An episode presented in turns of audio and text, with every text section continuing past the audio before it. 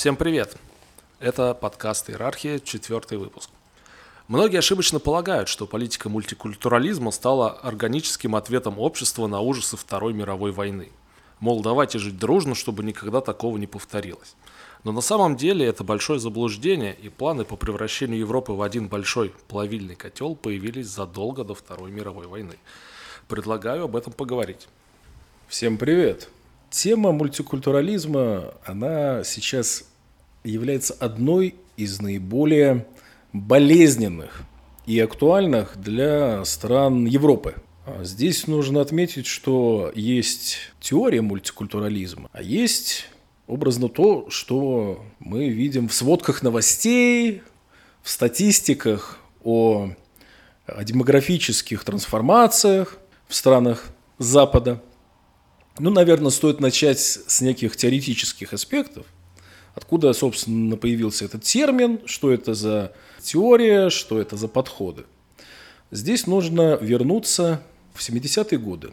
Сам мультикультурализм и принцип – мультикульте, он возник в странах таких, как ни странно, как в частности Канада, потому что канадцы, глядя на э, беспорядки в Соединенных Штатах Америки 60-х годов, когда темнокожее население активно выступало за гражданские права, э, вот канадцы, они решили, что, наверное, не надо подходить так строго к процессу ассимиляции. То есть, в принципе, Канада как страна, ну, по сути дела, и, и де-факто страна иммигрантов, очень долгое время, как Австралия, как и Соединенные Штаты Америки, выстраивалась по принципу, естественно, в первую очередь, ассимиляции. То есть. Тот, кто ассимилируется в культурно-идентическое поле, в правовое поле, кто отказывается от своей предыдущей этнокультурной идентичности, тот становится членом общества. Ну, к примеру, если мы берем Соединенные Штаты Америки, то на протяжении XIX века и XX века без вопросов выходцы из стран Европы, будь то Северная Европа, Центральная, Восточная, уже, ну, наверное, однозначно во втором поколении забывали о том, что они там итальянцы, ирландцы, немцы, шотландцы или шведы, и они становились частью так называемых ВОСПов, белых англосаксонских протестантов. Ну, с ирландцами и итальянцами посложнее, потому что они католики, но все равно они становились без вопроса, в первую очередь, американцами. А во-вторых, да, американец итальянского происхождения, но их лояльность, она была в первую очередь лояльностью перед новой родиной. Как показывает, опять же, пример Э, американского военачальника Дуайда Айзенхауэра, который был этническим немцем, но который очень рьяно с теми же самыми немцами во время Второй мировой войны воевал. А проблема была с теми же японцами, если все вы помните, во время Второй мировой войны сотни тысяч э, американцев японского происхождения были интернированы. Потому что здесь нужно сказать, что есть комплементарные народы – те же самые, к примеру, даже выходцы из Российской империи, белые мигранты, они очень быстро ассимилировались в странах Европы и в Соединенных Штатах Америки и не создавали каких-либо проблем. А вот э, представители, мигранты из других э, частей света, там процесс ассимиляции происходил ну, э, более длительный период, потому что, конечно, Здесь и религиозный фактор, и культурный фактор, там, не знаю, традиции, кулинарные пристрастия и прочее, прочее. Да, здесь, конечно, требовалось определенное время. Так вот, идеологи мультикультурализма, они пошли по принципу, ребятки, у нас сейчас новый глобальный мир, а в 70-е годы как раз начался уже процесс глобализации постепенно. Мир стал больше таким, что ли, открытым для потоков трудовых ресурсов, финансовых средств. А технологии очень сильно изменились. А, значит, изменился технологический уклад, коммуникации. Здесь тоже такой вот момент, но это не надо путать. Мультикультурализм и а, трудовая миграция. Потому что в той же самой Германии, например, после Второй мировой войны, конечно, был большой, ну, была нехватка трудовых ресурсов, потому что большое количество мужчин погибло на фронте. Это логично. И чтобы ускорить э, выход Германии на мировую арену как один из э, самых мощнейших индустриальных игроков, наряду с Соединенными Штатами, там, Советским Союзом, Японией, здесь потребовались, конечно, трудовые ресурсы. Сначала привлекали там, итальянцев, привлекали выходцев из Югославии. С ними проблем никаких не было. Потом стали активно уже э, привлекать мигрантов из Турции – Опять же, поначалу это были, опять же, гастарбайтеры. Что это такое? Ну, это прям, это же немецкое слово. Гаст – это гость, арбайта – это рабочий. То есть, это гостевые рабочие, которые приезжали поработать, заработать, уехать обратно на родину. Но со временем, в 60-е годы уже это стало чуть-чуть трансформироваться. И те, кто длительное время работали на территории э, Германии, они имели уже право потихонечку за собой тянуть свои семьи. То есть тут нужно понимать, что чаще всего жены подбирались из ну, сельской местности. Уровень образования был весьма низкий. Чаще всего мужчина только в семье говорил на немецком языке, женщина очень плохо. То есть ассимиляция уже не срабатывала до конца. И вот возник как раз мультикультурализм, который если мы скажем очень грубо, и не только э, в плане сугубо этническом, то это сосуществование групп с разной этнокультурной идентичностью в рамках одного государства. При этом идут преференции в отношении этих новых меньшинств в ущерб э, титульной нации. Тех, как сейчас вот принято говорить в Германии, которые уже дольше других проживают на территории этой страны. Ну, то есть коренного автохтонного населения. И мультикультурализм потихонечку из такого теоретического явления стал становиться элементом политическим, элементом идеологическим. То есть отчасти это уже даже репрессивная какая-то история получается. С годами, да. С годами это уже стало становиться э, неким таким вот репрессивным элементом а, принципа толерантности. То есть э, под маской э, разных явлений, то есть сначала прикрывались чем? Нехватка рабочей силы. Нам нужны новые мигранты, потому что наша экономика растет, коренное население не хочет выполнять там грязную низкооплачиваемую работу. Со временем стало выясняться, ну, я возьму пример там, центральноевропейских стран, той же самой Австрии, Германии или там Западной Европы, это Нидерланды. Оказалось так, что э, от 60 до 80 процентов в зависимости там, от города, от региона безработных – это именно потомки мигрантов из стран третьего мира. Почему? Потому что они не ассимилировались, специально не учили язык, чтобы чувствовать сплоченность. Они образовывали агрессивный андеркласс. Естественно, на основе всего этого формировались и закрытые гетто, и э, этнические ОПГ, ну и все связанное с этим. И реципиенты пособий в основном становились, опять же, мигранты. И здесь теоретикам мультикультурализма нужно было что-то новое придумывать. Ну и они вот выдумали, что ну вот сейчас глобализация, мы обязаны, вот этот вот а, культ вины, мы обязаны всему миру из-за того, что нам хорошо живется, и мы там, а, ну в зависимости от страны, там у кого-то колониальное прошлое, у кого-то вина за развязывание войн, мировых там, или Холокост, мы обязаны принимать у себя всех нуждающихся. А почему мы обязаны? Ну, культ вины – это раз, а второе – мы должны стать более разнообразными. Как выражаются немцы, бунт, разноцветными. Потому Зачем? что только э, разнообразное общество становится конкурентоспособным в новом глобализирующемся мире, потому что в этом сила якобы.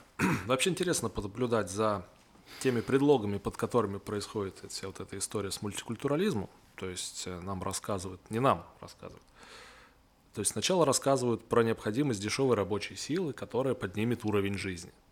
Потом начинают рассказывать о том, что страны стремительно стареют, что работать будет, уже просто работать некому. Не просто там какую-то делать простую работу, а в принципе работать некому. Потом иногда начинают, потом начинают э, рассказывать истории о том, что мы живем в новом дивном мире, где в принципе не должно быть границ. А, если это не работает, начинают разыгрывать душещипательные истории о беженцах, которым нужно помогать. Вот. А, и под всем этим происходит какая-то самая настоящая катастрофа, которая даже, которую даже признают уже сейчас европейские политики. То есть сейчас они принимают какие-то законы о том, что ужесточение контроля на границе. Чем это обусловлено? Это какой-то вот... А, они поняли, что что-то пошло не так, или в чем причина этого? Ну, во-первых, обещать не значит жениться. Да? А, в свое время и госпожа Меркель, и Саркози говорили про провал политики мультикультурализма. С тех пор что? С тех пор был 2015 год, открытие границ, нарушение всех законов и ЕС, и национальных. То есть, по сути дела, госпожа Меркель, пригласив в Европу миллионы так называемых беженцев, она совершила государственное преступление. Об этом многие политики и в Германии, и в других европейских странах говорят. Когда она сказала, что мы справимся с этим. Ну, об этом свидетельствует статистика, как справляются. Официальная статистика э, по преступлениям в Германии за прошлый год, это, ну, то есть 22 что будет в 23-м, покажет статистика, которая выйдет в январе, ежедневно в Германии происходит как минимум два групповых изнасилования. И виновники этого это, ну, не там какой-нибудь Ханс Майер или Карл Шмидт там, или еще кто-то. Это э, новые специалисты в области э, нанотехнологии, физики-ядерщики, великие философы, которые со всего мира приезжают э, на землю обетованную. И вот недавно даже был вопиющий случай. Э, девочку несколько лет назад э, насиловали в течение нескольких часов по нескольку э, раз группа из мигрантов из, из стран Ближнего Востока, Северной Африки. И только одного засудили на, если я не ошибаюсь, там два там, или три года – и э, заключение судьи и психиатра, который освидетельствовал, ну, это были э, заключения абсолютно вопиющие и которые э, являются вызовом здравому смыслу. А именно, было сказано, что этот акт группового изнасилования был совершен э, из-за того, что эти люди испытывали кризис идентичности, что для того, чтобы поддерживать групповую сплоченность, они испытывали такой стресс, что им нужно было вот эту несчастную девочку в течение нескольких часов а, жесточайшим образом насиловать. Вот поэтому, что касается провала мультикультурализма и то, что какие-то политики что-то обещают, этому верить особо не стоит. Вот а, даже госпожа Мелони, которую перед выборами там, а, а, значит, окрестили чуть ли не поклонницы Муссолини, а, при ней количество беженцев через каналы по значит, Средиземному морю возросло. То есть их стало больше, этих беженцев, нежели при предыдущем кабинете министров. Здесь разные моменты. Но Здесь нужно отметить, что, конечно, есть политические силы, которые открыто говорят о том, что происходит так называемое значит, этническое замещение. При этом вышли официальные документы ООН, еще это было, вот если я не ошибаюсь, а, это было 4 или 5 лет назад, был такой Global Pact on Migration – и страны как раз вот этот глобальный миграционный пакт должны были ратифицировать, подписывать. Некоторые страны отказались подписывать. В частности, такая страна, как Австрия, отказалась подписывать. Там Венгрия отказывалась подписывать. Если я не ошибаюсь, Израиль не подписал. Кажется, даже США не подписали. Так вот, и в этом пакте там четко прописано, э, какие страны э, в ближайшие десятилетия будут э, донорами мигрантов трудовых, а какие будут реципиентами. Ну, естественно, реципиенты – это страны Европы, да, ну, в том числе и Россия, матушка, она тоже там числится как страна реципиент этих мигрантов. А Россия ратифицировала? И вот если честно, боюсь соврать, не помню, не помню. Вот угу. здесь нужно этот момент изучить.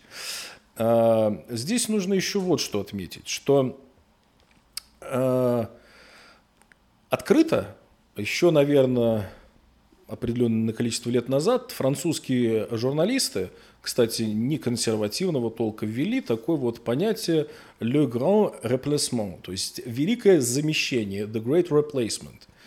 Потихонечку, потихонечку, конечно, все левые политики, левые СМИ говорили, это все теория заговора, нету никакого замещения. Но они то есть они говорили, что вот эта теория это заговор, э, это фейк, это вымысел, но по факту они сами говорили, что да, нам требуется в страны там, 500 тысяч или миллион мигрантов ежегодно, как говорят представители партии зеленых или левых э, в той же самой Германии. То есть они само это словосочетание отвергают, но сам процесс они, наоборот, приветствуют и форсируют. То есть теории заговора нет, а народозамещение все равно есть. Теории заговора нет, а практика есть. В частности, предыдущие президентские выборы во Франции, если вы помните, там в правом лагере, кроме э, Марин Ле Пен, еще был Эрик Земур, французский журналист, э, значит, по происхождению, если я не ошибаюсь, он сам еврей, э, выходец из Алжира, угу. из французского Алжира. И он открыто стал заявлять о процессах этнического замещения во Франции. И его партия Reconquête, то есть Реконкиста, они просто подняли на, э, ну как, на знамена этот лозунг «Остановить великое замещение». И я должен здесь сказать, что в принципе он на выборах получил немало процентов голосов французов. Ле Пен, она очень аккуратненько пыталась, потому что она, конечно, тоже тут заигрывает с представителями уже, ну, скажем так, ассимилированных или получивших французское гражданство мигрантов. Здесь мы подходим к такому понятию, как этническое голосование. Во все больших странах э, Западной Европы, в частности, Великобритания, Франция, Нидерланды, в Бельгии тоже, народные партии крупные, а, или там в Великобритании консерваторы, или, или там либористы, они вынуждены в определенных районах выставлять уже представителя этнического, ну, скажем так, меньшинства, ну, ну, на самом деле, доминирующее большинство в конкретном там районе или в области. То есть это может быть представитель пакистанской общины или афганской, в зависимости от этого в том числе от консерваторов. Во Франции эти процессы идут, в Германии тоже уже потихонечку начинают в некоторых партиях выдвигать вот этих представителей. Для чего? Чтобы привлекать голоса мигрантов из стран а, Ближнего Востока, из Турции, из Африки. Но это очень опасный момент, потому что до поры до времени выходцы из этих стран, они голосуют, конечно, за партии, которые им обещают облегчить переселение их родственников, обещают повышенные пособия на детей, по безработице и прочее, прочее. Но со временем, когда уже а, процент в конкретном районе или даже в рамках какой-то области становится уже весьма весомым, то эти этнические меньшинства образуют уже свои сугубо этнические партии или движений и выдвигают своих кандидатов на муниципальных выборах, это пока. В частности, это происходит и в Англии, происходило в земле Северной Рейн-Вестфалия, происходило в Бельгии. И то есть, по сути дела, происходит уже ну, балканизация, а, происходит такой вот некий сценарий который в итоге там, в Югославии привел к вот этой там жуткой войне, к этим разборкам. Поэтому То вот есть, по мульти- факту государство в государстве возник. Да. Потому что что э, краткосрочно преследуют э, левые партии? Ну, левые это все там от, э, от э, социал-демократов до крайне левых, тут и зеленые. И чем их отличает от, от так называемых центристов? Если мы берем центриста, да, это вот партия Макрона, например, во Франции. В Германии это христианские демократы, свободные демократы. То есть я хочу сейчас такой вот образ нарисовать. То есть если левые партии предлагают настежь открыть все двери, чтобы бесконтрольная миграция шла, чтобы сократился срок пребывания в стране, чтобы получить гражданство и право голоса, потому что они-то говорят, что, ну, естественно, преследуют цель, чтобы вечно оставаться у власти. Э, Как, э, собственно, и партия демократическая в Соединенных Штатах Америки. А партии центра, они, они говорят, нет, нет, нет, нет, нет, двери должны быть закрыты. Но мы форточки оставим открыты. И через вот эти форточки, через какие-то водосточные трубы, все равно процесс медленного поступательного замещения происходит, вот эта мультикультурализация. То есть, чтобы было окончательно понятно, сейчас такой введу термин и поясню. Вот эти партии, они преследуют цель на базе некогда моноэтничных европейских наций создать мультиминоритарное общество. То есть общество, где нету большинства, где будут все друг с другом конкурировать, где будет вражда и будет один арбитр. Арбитр в виде вот этих вот глобализированных трансатлантических, транснациональных элит. Они арбитры. Ну и крупные корпорации. Нации тут уходят уже в тень. То есть со временем те же самые там коренные немцы должны занять ну, там, 35-40% не больше населения. И тогда будет очень просто управлять всеми остальными. И при этом еще нужно понимать, что вот эти, ну, как бы автохтонное население, оно на протяжении десятилетий, об этом мы говорили в предыдущем подкасте, очень сильно, конечно, поражено вот вирусом культурного марксизма, вот этого э, разложения изнутри, где теряется и разъедается идентичность, где человек уже себя, собственно, не чувствует э, наследником великой истории, традиции и культуры предков. Зачастую популярно мнение в российской среде о том, что все вот эти процессы, которые способствуют разложению там, европейского общества, они играют нам на руку. Насколько это обосновано и так ли это действительно? Здесь нужно, конечно, ну, чуть-чуть расставить все точки над «и». Безусловно, наша страна сейчас находится в очень непростом положении, то есть введены санкции небывалые. Э, Ни против одной страны в мире никогда не было введено столько санкций. То есть нас пытаются экономически сломать, а, Ведется, естественно, информационная война против нашей страны, психоисторическая война, а, метаполитическая война. И, естественно, ведутся боевые действия в рамках специальной военной операции. Но, опять же, какие силы на Западе выступают за санкции, за поддержку киевского режима?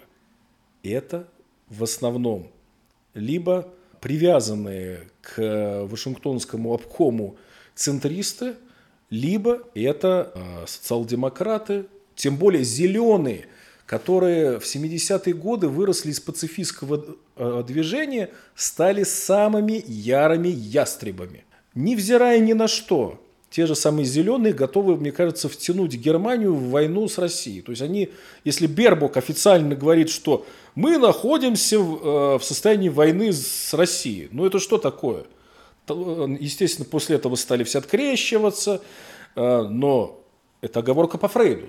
Ну то есть глобалисты и подконтрольные им силы, которые разлагают собственные нации, которые проводят политику мультикультурализма у себя в странах, которые, по сути дела, уничтожают свои собственные народы, хотя я сомневаюсь, что они э, считают эти народы своими, потому что у них наднациональная идентичность у всех этих леваков. И именно эти силы и ненавидят Россию, ненавидят Венгрию и Орбана за его принципиальную позицию и в отношении России, в частности, сейчас, и в отношении миграционной политики, и в отношении культурной политики. Он как кость в горле э, для евробюрократов и для всего коллективного Запада. Но не только Орбан. Есть много политических сил на Западе, которые выступают против, естественно, мультикультурализма и за сближение с Россией. В первую очередь, это партия «Альтернатива для Германии», которая на протяжении всего своего существования, существует партия с 2013 года, напомню, санкции против России были введены после а, возвращения Крыма, санкции введены были. Политики альтернативы для Германии ездили в Крым и систематически на уровне всех и земель, и федерального руководства партии выступали против санкций выступают за диалог с Россией, официально заявляют, что Россия и Германия – это естественные союзники, партнеры. И против однозначно финансирования киевского режима и поставок оружия. Им вторит австри... австрийская партия свободы в, в, лице председателя партии Киколя, который был министром внутренних дел э, при Курце. Он тоже говорит – мы должны быть, и это, это миссия Центральной Европы, вот, Миттель Европа, да, то есть это Германия, Австрия, Венгрия. То есть, как ни крути, как они себя никогда и не считали, по сути дела, частью Запада, они Центральная Европа. Они говорят, наша миссия – это быть посредниками для урегулирования конфликтов. Представители этих э, правоконсервативных сил выступают за выход американцев с территории Европы – с территории Германии в первую очередь, потому что Германия оккупированная страна. Об этом говорит и наш президент, об этом говорят и представители консервативных сил Германии в частности, что американцам «Ami go home», они официально лозунг этот поднимают. Пошел отсюда, потому что, говорит, русские слово сдержали, вывели войска. А эти что? базируется и ядерное оружие, это базируются и сухопутные войска, и в случае чего американцы очень быстро могут подавить любое сопротивление немецкого народа вот этому э, ну, глобалистскому американскому гегемону. Поэтому, уважаемые слушатели, не слушайте леваков. Понимайте, что наши союзники, союзники России и союзники наших русских правых консерваторов, они в стане именно консервативных э, сил в Европе. Среди коммунистов, социалистов их нет. Они нас ненавидят. В частности, эта ненависть леваков и, и, и глобалистов, она началась еще в нулевые годы, когда был принят закон сначала Димы Яковлева против усыновления однополыми семьями наших детишек. Потом стали вводиться меры которые стали ограничивать пропаганду нетрадиционных сексуальных отношений. И это гораздо сильнее взбесило глобалистские силы на Западе, нежели э, возвращение Крыма. Крым они, может быть, и проглотили бы. Но то, что стали прикрывать э, НКОшку за НКОшкой, фонды Сороса, всевозможные прочие НКО, которые признаны у нас официально инагентами и деятельность которых запрещена на территории России, э, поправки в Конституцию. То есть мы потихонечку, потихонечку начинаем возвращаться в такое вот лоно э, нашей русской цивилизации, нашего, ну как бы наших ценностей, декларативно хотя бы, и на делах порой тоже, медленно, медленно, но верно. И, естественно, не могут глобалисты допустить того, чтобы Россия стала цитаделью э, правоконсервативной идеи, вокруг которой, естественно, сразу же там и Венгрия примкнет, и в Центральной Европе совершатся определенные трансформации, которые сбросят иго вот этих э, левых глобалистов. Поэтому как-то так. То есть, резюмируя, все-таки в наших интересах, чтобы у власти в Европе и вообще на Западе были вменяемые, здоровые силы. Потому что с здоровым, самостоятельным, независимым человеком, другому здоровому, независимому, самостоятельному человеку всегда проще найти общий язык, в отличие от фанатиков. А это факт, потому что те же самые зеленые, левые силы – это фанатики. Они ведут политику, исходя из своих идеологических убеждений, а правые консерваторы, в первую очередь, опираются на здравый смысл, на трезвый расчет.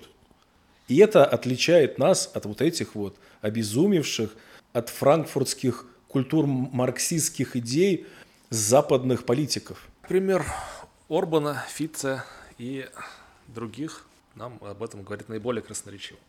Так, а теперь, наверное, стоит вернуться к теме э, мультикультурализма. Немножко от него отошли. Хотел бы зачитать одну цитату. Цитата интересная. Она звучит примерно так. Человеком будущего станет человек смешанной расы. Сегодняшние расы и классы будут постепенно исчезать из-за нехватки места, времени и предрассудков – Евразийская негроидная раса будущего, сходная по своим признакам с древними египтянами, заменит разнообразие народов на разнообразие отдельных индивидов.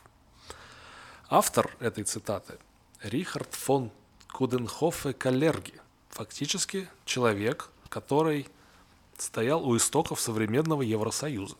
То есть еще в 1923 году он опубликовал книгу «Пан Европа», она называлась, в которой он сформулировал видение будущего политического, экономического и военного Европейского Союза, более известного как пан-европейское движение. То есть фактически идеи о единой Европе, в которой будет править мультикультурализм, они были еще задолго до окончания Второй мировой войны. Что ты можешь сказать на этот счет? Конечно, среди многих бытует мнение, что вот этот план Калерги – это очередная теория заговора. Но ну, очень долго говорили о всевозможных явлениях, которые стали мейнстримом и которые очень агрессивно глобалистами продавливаются и уже даже слепой начинает прозревать.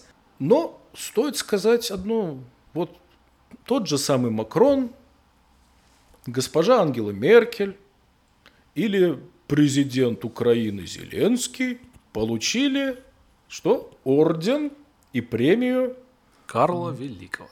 Карла Великого, что на самом деле является ну, призом каллергии. Ведь, собственно, он был первым человеком, который этот орден получил.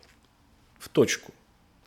Поэтому бытует мнение, что этот план э, по утилизации народов Европы был приведен в действие именно при образовании Европейского Союза.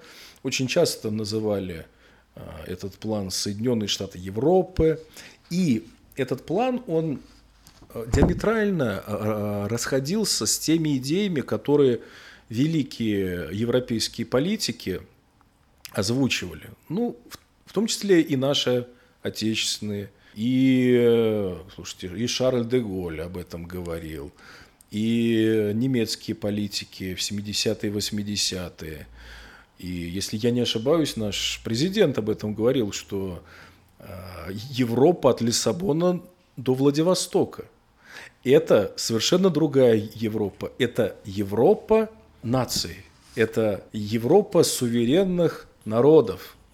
А то, что каллерги, это некий такой вот, это, это некая химера, это некая такая вот новая хазария. Ну, по сути дела, то, что э, Брюссель сейчас э, активными темпами реализует, как в своей такой э, лаборатории на примере западноевропейских стран. Восточноевропейские, конечно, чуть-чуть в плане мультикультурализации отстают, но это на самом деле вопрос времени. Это все вот как с этой притчей про лягушку, которая варится на медленном огне. То есть Европа независимых наций – это та самая, то самое разнообразие здорового человека, за которое нужно выступать, а не единая биомасса, значит, на едином европейском пространстве, к которому стремился и к которому призывал Калерги. И на самом деле здесь гораздо больше. Принцип многополярного мира, который сейчас очень активно дискутируется не только у нас в стране, но и а, в многих странах мира, это и есть равноправное сосуществование суверенных государств и наций. это не все смешения, это не выкачивание ресурсов а, трудовых а, или там природных ископаемых из одной страны в другую, что ведет к просто катастрофическим последствиям, потому что здесь нужно понимать, что вот эта вот массовая миграция, это бегство, ну, на самом деле, наиболее активной части населения, которая приводит к ухудшению экономического положения в странах, из которых эти мигранты уехали. Что не позволяет этим странам стать на ноги. Это африканские страны, это а там, страны Ближнего Востока. Естественно, речь идет действительно об изменении мироустройства, о чем очень часто говорят э, сейчас и в рамках э, БРИКС, да, что мы за справедливый многополярный мир. Это именно об этом. Не про глобализм, а именно про хорошую, э, в правильном таком вот консервативном понимании, вне зависимости, это китайцы, там Иран, Россия, Бразилия или какая-либо еще страна, сосуществование цивилизаций, уважение к культуре друг друга, к ценностям, не навязывание вот этих вот волк непонятных каких-то там э, ценностей, которые в свою в бытность Маркуза, Адорна, Хоркхаймер и же с ними проповедовали с кафедр, а потом э, сейчас э, Госдеп и всевозможные фонды Сороса навязывают э, всем странам мира. Так, ну а какую альтернативу мультикультурализму можно предложить? То есть это ассимиляция, как э, в былые времена. Что это может быть? Ну, здесь мы опять возвращаемся к нашему одному из предыдущих подкастов, к французской революции, вот это вот пресловутое равенство, э, братство, свобода. Это как с принципом демократии. То есть, эм, смотрите, во-первых, мультикультурализация, вот это превращение, на самом деле, исторически сформированных наций – в мультиминоритарные общества потребления будущего, вот этого какого-то будущего, которое себе там, Сорос и же с ними там нарисовали, это приведет к деградации демократии. Потому что демократия, она, в принципе, на чем зиждется? На консенсусе определенных ценностей, определенных принципов. А в мультикультурном обществе нет общих ценностей. У каждой общности свои ценности. И здесь нужно сказать, что а если я не ошибаюсь, э, историк э, Шлезинджер, он сказал следующее, что мультикультурные общества, они возможны только при жестко авторитарном режиме, а при демократии это чревато повышенной настороженностью, агрессивностью между вот этими сообществами. И в итоге может привести к гражданской войне. Это ужас и мрак. Что, в принципе, показывают, конечно, события в странах Европы, где как только а, подходит период Рождества, как сейчас, все а, рождественские базары отцеплены спецназом, потому что боятся, что какие-то представители определенных народов протаранят вот, массы людей, которые пришли попить глинтвейн там, или съесть брецель. Да? А если это Новый год – то выходят э, сотни тысяч молодых мигрантов и устраивают погромы, поджигают полицейские машины. То есть это уже, это уже предпосылки. Предпосылки. А какая альтернатива? Безусловно. Тщательный отбор. Пример Японии. Да, Япония стареющая нация. Но они не пошли по пути мультикультурализации. Они не завозят всех подряд. Они как-то решают свои вопросы сами путем а, роботизации, то есть какой-то физический труд уже должны там роботы решать, искусственный интеллект, э, там, компьютеризация. Та же самая Южная Корея не пошла по пути э, мультикультурализма. Почему-то это только затрагивает страны Европы и там, западного мира. Поэтому, безусловно, ассимиляция. Что такое ассимиляция? Это труд, это ответственность. Человек, он отказывается от предыдущей идентичности он принимает идентичность народа, который его у себя приютил. Он вместе с этим впитывает и культуру, и традиции, законы. То есть э, закон, например, там, страны пребывания, он не должен входить в противоречие с его какими-то клановыми пережитками архаичными из тех мест, из которых он приехал. Безусловно, в первую очередь э, это уважение.